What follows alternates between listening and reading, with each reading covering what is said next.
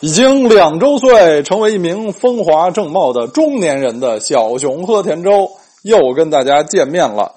今天我们回到传统的这个常规节目啊，继续讲大家喜闻乐见的，反正我非常喜闻乐见的老汉克的故事。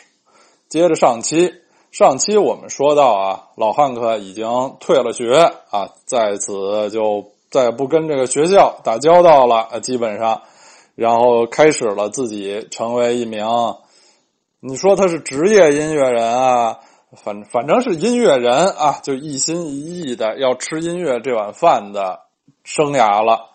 一开始还挺顺利，他在蒙哥马利当地的电台广播电台谋到了这么一个职位。上期我们也说啊，自己主持，自己唱歌，还有每周有这个十五美元的收入。显得是相当不错，但是呢，事情是不是都这么顺利呢？也不一定。所以本期呢，我们就来说，先总结一下啊。本期列个提纲，就是汉克这一段早期音乐生涯中的三件好事儿和三件坏事儿。我们先从这个第一件坏事儿来说啊，先说坏事儿吧，就是他在这个。电台的工作啊，其实并不稳定。后来，当汉克·威廉斯已经成为了这个乡村音乐红星啊大拿的时候，他曾经衣锦还乡，回到蒙哥马利，呃，举办很大的演唱会啊，很隆重的活动。那时候，一些啊早年的旧时。父老乡亲什么的都来捧场，其中当然也包括这个电台的人啊。双方呢，当然是宾主尽欢，哗哗到哗哗叫的大家台，大家都特别开心，互相吹捧。汉克也回忆啊，忆往昔峥嵘岁月稠的回忆，说自己在这个电台啊，曾经前前后后工作了，供职了十一年。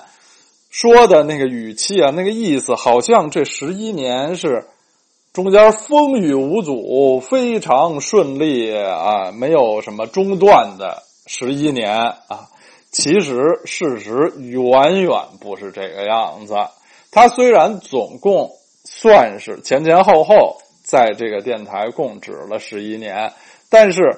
其中真正有自己的节目的时间呢，非常之少。呃，直到一九四七年，就是他这个离开蒙哥马利前的最后一年，他才真正在这个电台有有非常稳定的，就是每周都有的节目。其实从一开始啊，他在电电台开始工作。他这个节目是很不稳定的啊，时有时无。呃，具体呢有过多长时间，是一种什么具体的形式，现在都已经不可考了啊。我们就此也引出这个今天要说的关于汉克的第二件坏事儿。这第二件坏事儿其实不是关于他本人的，是关于我们这些那个呃。汉克·威廉斯研究者，汉学简称为汉学，汉学研究者的，那就是他的这个早期音乐生涯的这些事实呢，呃，历史研究起来非常的费劲，很吃力，因为什么？因为这个能掌握到的可靠的史实非常少，那。看官可能就要问这个问题：说这前面讲的时候，他是一初初中生啊，小学生，甚至小孩、婴儿，为什么还有那么多史实啊可以讲？一个是因为呢，那个时候的那时候事实事实也不多，但是呢，你说他呃长到几岁啊，居住在哪儿啊，呃，以及很很多时候讲他父母的事情，他家庭的事情，这些事实。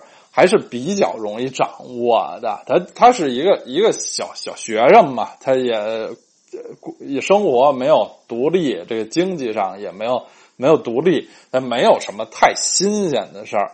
而我们讲到现在的汉克呢，他虽然也只是一个十几岁的孩子，但他这时候呃不用上学，也有了一定的自己呃挣钱的能力啊，是这么一个。有一些自由啊，主观能动性可以掌握自己命运的人了。但在另一方面呢，他又远远不是一个成名的啊，比如有有经济合约、唱片合约的这种真正意义上的专业的商业音乐人。呃，他的其实他早期啊是经过了长达十年左右的奋斗啊挫折，最后才到达他最后的这个比较比较高的地位。所以在这个十年的时间里呢，他有很多的这个走的一些弯路、一些不顺利的事情呢。后来他自己、他的家人、他身边的人呢，就都不爱提这些事情了。这也非常好理解啊！大家就是他成成名了、成功了、成了大明星，大家就不爱提他早年。一些啊受挫折的事情，这个我们见过的所有的这些成功了的明星，当提到自己早年的一些事情呢，都有自觉不自觉的一些美化、一些回避。而且汉克因为他英年早逝，这么一个二十九岁就去世了的人，大家对他呢更是比较同情啊，为尊者讳嘛，呃，为逝者讳。所以他早年的一些事情呢，现在已经很难找到呃百分之百的可靠的一些事实，而只是各种的片段，非常零碎的片段。我们只能把这些有的时候互相毫不关联，有的时候显得甚至都。不有些奇怪，不是那么可信的片段啊，组合起来给大家拼凑出一个啊十几岁、二十出头的汉克·威廉斯的故事。好，我们说回汉克在电台的工作，啊，说他在电台不是那么的得意，他这个节目不是永远能上线，其实也可也很可理解。他在电台工作开始的年份是一九三七年，当时他不过是一个十四岁的孩子啊，一个初中生，一个小孩儿。蒙哥马利毕竟是一个有一定规模的城市，肯定活动着一些专业音乐人，职业的，比他呃年龄大，比他经验丰富，比他路子野，比他人脉广。当时这个音乐人呃可以呃获得的这种。有报酬的、比较稳定的、能给他们相当的这个曝光度、知名度的，呃，职业又很少，所以这个电台的主播啊，呃，电台的这种常驻的音乐人的这个职位啊，可能还是相当吃香的。他这么一个小孩儿，在多数的时候竞争不过一些成年人，其实也完全可以理解。好，现在我们。说了一些汉克早年不顺利的一些事儿，我们也开始说说好事儿。这个好事儿呢，第一就是在电台演出以及不用上学，开始全职做音乐以后呢，他有了更多的时间啊，也更拓宽了自己的人脉，认识了更多的音乐人，这就直接导致了他的乐队的成立。我们现在都知道，汉克我们在网上，比如查啊搜索汉克威廉斯的歌曲，经常出现的这个结果啊，一个就是当然就是 Hank Williams 这个这个名字。此外呢，出现的大部分的这个名字叫做 Hank Williams and the Drifting Cowboys，汉克威廉斯和流浪的牛仔。这个流浪的牛仔 The Drifting Cowboys。是他的乐队的名字啊，他的伴奏乐队的名字，呃，很多成名的音乐人，他以这个乐队的形式活动呢，呃，也是采用这种的名义，比如我们熟悉的那个布鲁斯·斯普林斯廷和一街乐队 （Bruce Springsteen and the E Street Band），什么汤姆·佩蒂和碎心者 （Tom Petty and the Heartbreakers）。啊，都是很著名的这种艺人和一个他固定的伴奏乐队的这种合作方式。汉克·威廉斯的乐队就叫“流浪的牛仔”。这个 Drifting Cowboys 乐队在活跃的这这这段时间里，他的这个阵容啊，人员组成其实是有特别大的变动啊。创始成员啊，呃，到最后几乎已经就没有什么这个一样的成员，老成员都能到最后，所以呃，探讨这个乐队具体的这个人员组成的。呃，这个历史呢，既琐碎啊，也没有什么，也没有什么意思，也没有特别大的意义。我们就只要记住，就是汉克他的伴伴奏乐队叫这个名字啊。多年以来呢，这个乐队的人员有很大的流动性，很强，经常换人，但是这个名字没有变过。他们都是这个团结在以汉克威廉斯同志为核心的这个啊这个音乐的这个形态中为。为汉克来做伴奏的这么一个乐队，汉克呢那时候就开始结识了一些周边的音乐人。当时他只是这么一个十五六岁啊，十四五岁恨不得的一个小孩子。他认识的这些音乐人呢，多数还是职业、半职业的音乐人，都比他岁数大。虽然呃，绝大部分也都是小年轻啊，年轻人二十出头什么的，但都比他岁数大。啊，一开始呢，这些人对于这个这个孩子的这个音乐能力呢，其实并不是如何信服。但是，无一例外的是，当他们熟悉汉克一点儿，对以后呢，对于汉克的无论是演唱啊、创作、演奏，以及对整个乐队这个演出的编配，他们都是心服口服的佩服了。其中呢。有有这么一位乐队成员，我们可以给他暂时称为老毕啊，因为他的名字是这个 B B 开头的。而且老毕呢是一个比汉克岁数大不少。呃，其实呢，在汉克之前已经就开始在电台工作的这么一位音乐人。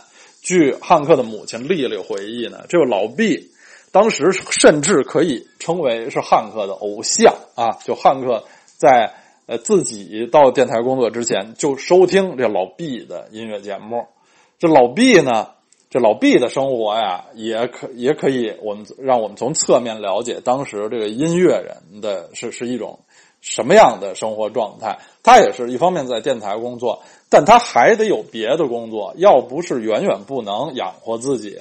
他有一个什么工作呢？他是一个送货员啊，开卡车。为美国著名的叫和米尔食品公司啊，现在我国也这这这个公司早就进入了中国，卖一些什么肉制品。老毕就为这个和米尔食品来送货啊，开着卡车去送货啊。他刚开始和汉克熟悉的时候呢，俩人就一见如故啊。就是说，你弹着琴给我唱一首，哎，我弹着琴给你唱一首啊，咱们俩来这个交流探讨，非常的开心，一见如故。呃，老毕就回忆说呢，第二天呢，我就要到亚拉巴马州南边去送一趟货去，然后这个小汉克呢，就哎舍不得，就还想跟我跟我一块儿，但是公司有规定，说这个。送货啊！我开着卡车去送货，我不能说捎一人，我这这不还变成就拉客，还拉一人，我再挣点外快啊！这个车也是公司的车嘛啊！我送货是不能这个夹带这个其他的人的啊！我就跟这个公司求情儿啊，说这个就说这个小孩是我的小弟弟啊，是我的我的亲戚嘛，家人啊！当时就最后呢，就带着汉克就一起啊。开着卡车去送货啊，俩人还在这个路上啊，就谈谈说说，非常的愉快。但他也是回忆，就是这汉克当时啊，介意就是这么一个骨瘦如柴的孩子。他们上车下车，帮他搬搬货，发现这个孩子力气非常之小。嗯，就像我们前面说的，哎，从小身体是比较弱。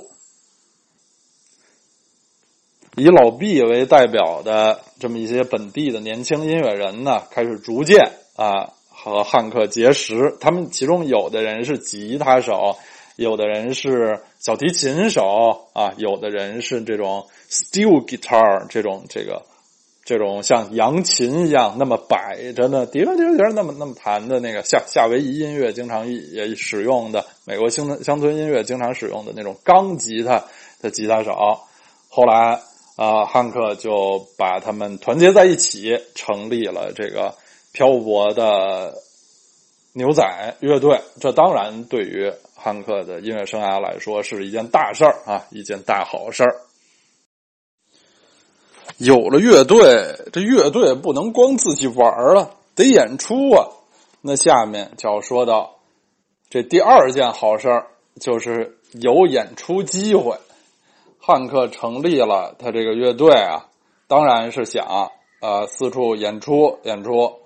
然后非常幸运的是，也没费多大劲啊，不光在他们居住的蒙哥马利，然后在这周边的一些大小城镇呢。很快都有一些演出的机会。当时啊，这个人民群众也没有，呃，这个尤其是这个南方啊，这个不太发达的地区，也没有什么电视啊、电影可看啊。人民群众还是对这个现场演出啊，这个草台班子什么拉的各种呃综合性演出，呃，不一定。只是唱歌，还有什么杂吹拉弹唱啊、杂技、说相声啊，奇形怪状的表演，人民群众还是非常喜爱的。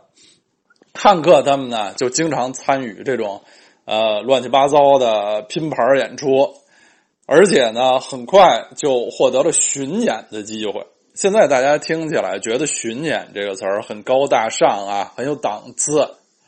在这，在这，好像每个每个城市啊，坐着大巴车啊，或者坐着飞机，哎，在高级的体育场馆进行演出啊。其实汉克他们这个远远不是这样的，他们的巡演呢，呃，呃，首先啊，他们这个乐队远远不能成为这个演出的挂头牌的这个主要的这个演出人。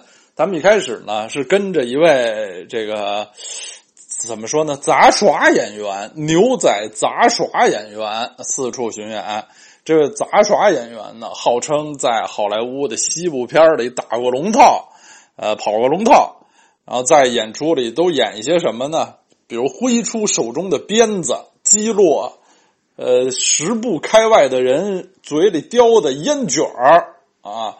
还有在抡着什么鞭子，在一些绳圈里头蹦跳跳舞，然后演出结束后卖一些皮带啊、皮带扣啊什么的这些啊和牛仔相关的装饰品。这种现在看来，档次也不是太高的演出，在当时很受欢迎。汉克他们呢就跟着这样的演出者啊，这儿演一场，那儿演一场。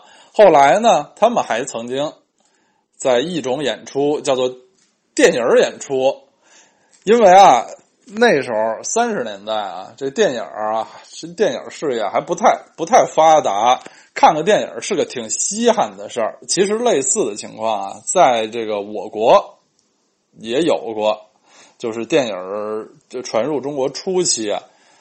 电影这个娱乐形式不是一个单独的、单一的，大家就去坐那儿看场电影就完了，是把这个电影啊当做一个一揽子的这么一个娱乐、娱乐的这个综合体中的最最主要的这么一项内容。但在电影开演前呢，会有各种演出。汉克他们的乐队呢，就在电影开演前。当做电影儿的暖场乐队，这个形式现在说起来，大家觉得相当可笑。为什么我来看个电影，前头有一帮人吹拉弹唱，还那儿演出？但在三十年代的美国，这就是很常见的一种现象。大家也花了钱了啊，好不容易出来啊，拉家带口的一家人出来娱乐一下，那就尽量多看一点内容嘛。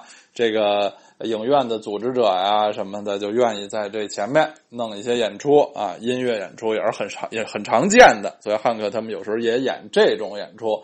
所以呢，就是一方面他们有了不少的演出机会，不像是一些新乐队啊、小乐队啊什么，一开始可能主要是自己吭哧吭哧的在排练，在那儿磨自己的歌，但是没有那么多演出机会。这个汉克他们还是比较幸运的，他们有一一些演出机会。但是这个演出呢，呃，可能和大家想象的比较专门的这种这个音乐演出还是有一些差距，就是不是档次很高的一些呃乡下的演出。说完好事咱们接着说坏事啊。这有了乐队，有了演出，那当然也有了收入了。这时候就又有坏事了。老汉克这位同志啊，不是一会过日子的人，而且他有这么一个致命的爱好，就是喝酒。自打他在蒙哥马利参加那些才艺表演歌唱大赛，得第一名，拿冠军，拿到手软，挣这个奖金的时候就。最初都是什么挣十五块钱，呃，嘁哩咔嚓就都吃喝了啊，拉着一个友人去这个吃喝玩乐去了，很快就挥霍一空。后来这个演出呢，也都是这样，就是这钱啊，就都从手指缝中流走。一个不会过日子、留不住钱的这么一个人，而且这个。嗜好杯中物啊，这喝酒也是挺挺费钱的这么一项活动。然后，就他的母亲丽丽呢，当然对此就是非常的悲愤啊，很生气。所以在以后呢，就对他加强管教，铁腕用铁腕的统治来统治老汉克，把这个钱的这个财政大权牢牢的掌握在自己的手里。只给他很少的钱啊，很少的零花钱，以防止他去这个偷喝酒啊，喝的烂醉什么的。这也就自然而然的说到了我们今天要说的三件坏事儿、三件好事儿中的这个第三件、最后一件好事儿，就是汉克有他这个母亲莉莉这么一个非常。了不得的，这么既是经纪人，又是所这个演出总监，又是司机。因为每每次的时候，他们演出呢，都是丽丽开着车，呃，载着汉克和他的乐队同伴们啊去演出。演出啊，这个之前的宣传，什么贴一些、油印一些，甚至手写一些宣传的海报，四处张贴，然后到到时候维持。场会场的秩序啊，呃，卖票啊什么的，都是他母亲丽丽一手抓，而且都都抓的有声有色。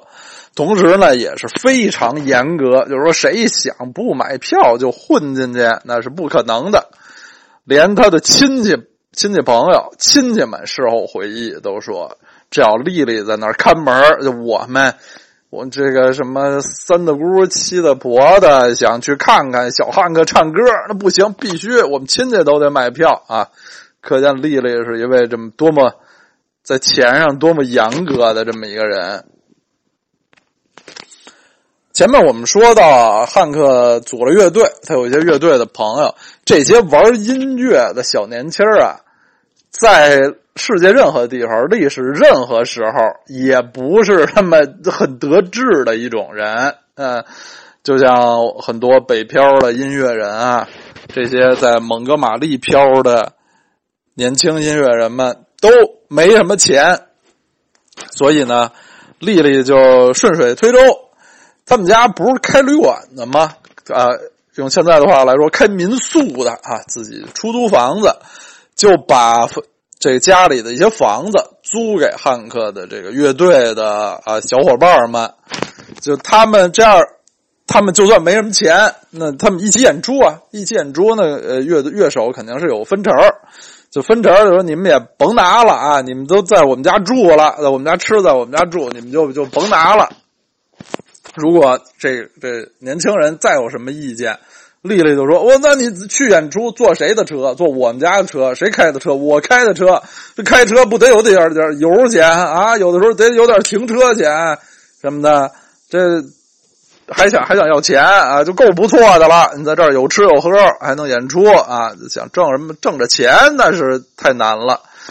对此呢，这些乐队成员们也颇有微词，有的后来也是不堪。”所谓的被丽丽的压榨啊，就离和汉克他们分道扬镳，所以这个乐队的成员呢，也是更新换代的颇为频繁。本期节目的最后，我们再请出在之前在故事中出现过无数次的备受大家欢迎的神奇人物老狼。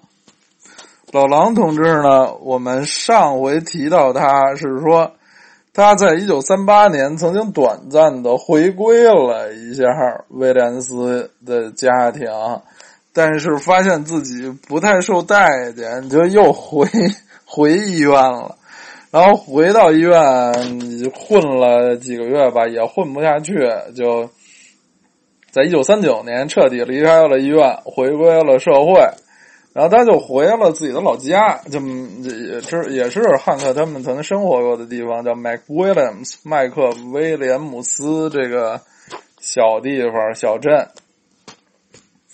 最后呢，在一九四二年的七月一号，因为这个这种法律文件还是有日期的，在一九四二年的七月一号，他和丽丽正式离婚了。嗯，这离婚了有俩月，他又结婚了啊，娶了一位老姐姐，然后在这个次年呢，还又生了一个女儿，就是。呃，汉克同父异母的妹妹吧，呃，算是，嗯，从此呢就过上了相当平静的生活。老狼因为这个身体的原因啊，这个大脑受过伤的原因，呃，他后来后半辈子呢就再也没有真正工作过，就是一个吃老饱，就吃。吃救济的吧，哈，他他们这种这个，呃，残废军人是一生都可以获得这个抚恤金，就吃救济能过活啊。有时候打点零工什么的，有时候和自己的媳妇儿开个小商店什么，就没有做过这个正式的工作。呃，从此呢，呃，老狼基本上也就和这个。我们故事的这个主主线吧，呃，就不再有什么关系了。呃，老狼回到麦克威廉斯安定下来以后呢，他和他儿女，他和汉克，尤其是和汉克的关系呢，也进入了一个还是相当不错啊，相当呃平静的一个阶段。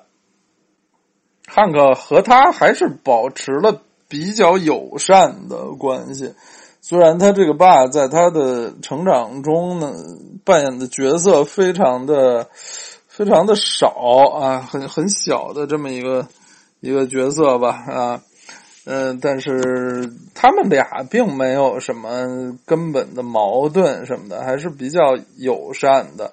所以后来，直到后来，就是汉克在亚拉巴马州带着自己的乐队东跑西颠四处巡演的时候，有时候到这个 Mac Williams 附近，他都会非常的，呃，不把自己当外人的，带着乐队的小伙伴们，就是说，就是说，去去我爸家吃饭去啊，去我爸家吃饭去，就去到老狼的家啊，去。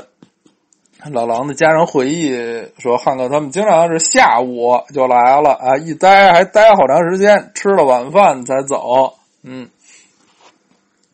虽然汉克和老狼并不像这个一般的呃一些呃关系很好的父父子那么亲近，因为毕竟在汉克成长的大部分时间里，老狼没有在家。但是最后俩人能成这种还是。比较友善的关系，也也算是相当不错。嗯，最后啊，在这个放歌之前，在呃衷心的感谢本节目的这个收听的朋友们。上周特别节目啊，庆祝了一下这个呃节目的一周年，嗯，是在。一五年的八月一号开播的啊，什么一周年、两周年啊，两周年了，呃，庆祝了一下，感谢这个宇宙音频王老师帮我做的非常帅气的这个音乐的效果啊，嗯，然后呃，感谢每一位这个留言，尤其是打赏的听众朋友们啊！哎呀，真是太感动了，不好意思啊。看到打赏真是高兴啊，真好啊！第一次也是正好赶得巧了，这网易云的打赏你得申请它，吭哧吭哧也不知道干干嘛，就是还挺长时间才能批准。正好这批准的时候赶在这个两周年节目啊，虚无僧这期节目的时候批准了，这双喜临门。非常开心啊！再次感谢大家拜谢啊！作揖或者叫什么唱一个肥弱啊，那字是那弱吗？哈，就是《水浒》里经常说的，就一直就想象不出这唱一个肥弱啊，是一什么什么东西啊？就在这儿在这儿唱着，就说：“哎呀，真肥呀！我给您唱一个肥弱呀。”嗯，对，应该不是这样的，反正反正。肥完了，嗯。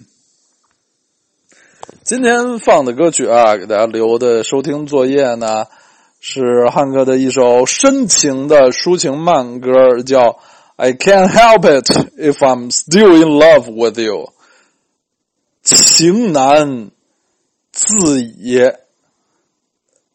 我依然爱你啊，就差差不多是这么一这么一个意思啊。这是他偏于后期的一首作品了。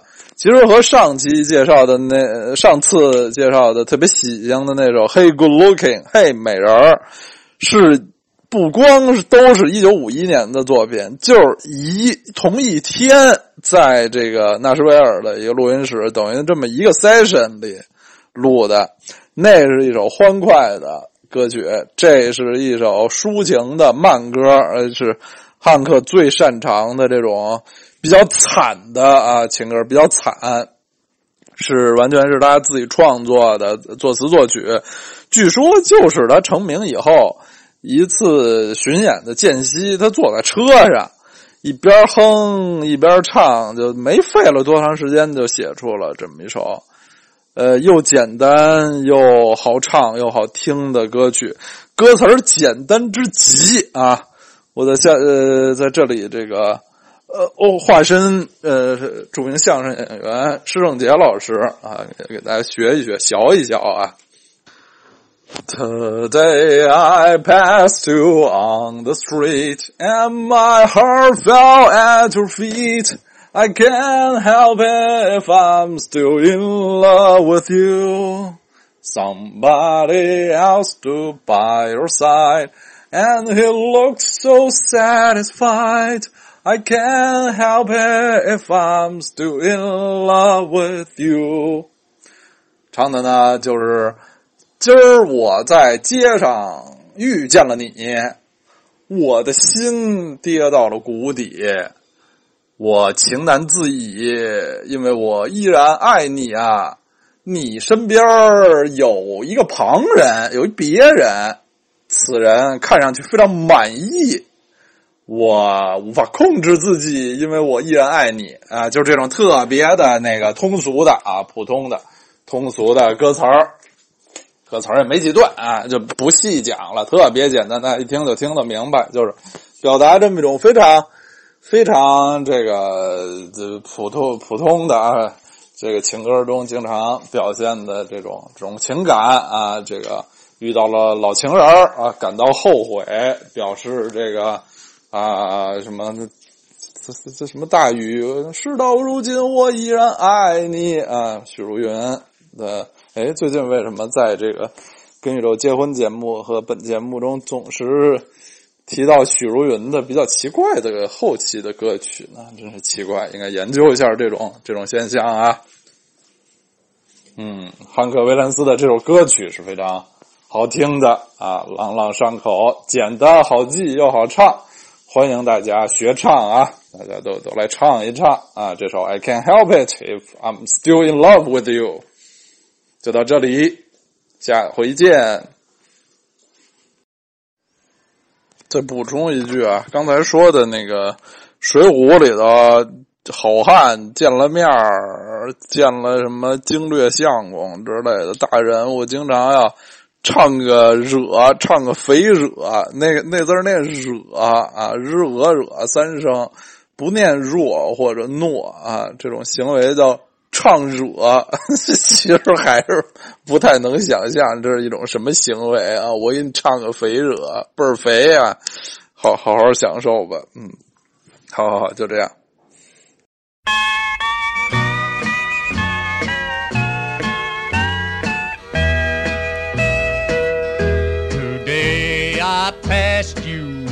the street, and my heart fell at your feet.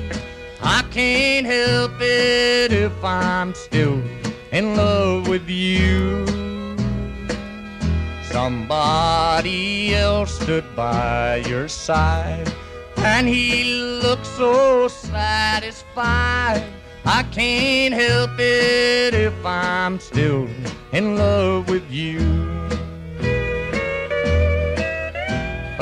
Picture from the past came slowly stealing as I brushed your arm and walked so close to you. Then suddenly I got that old time feeling. I can't help it if I'm still in love with you.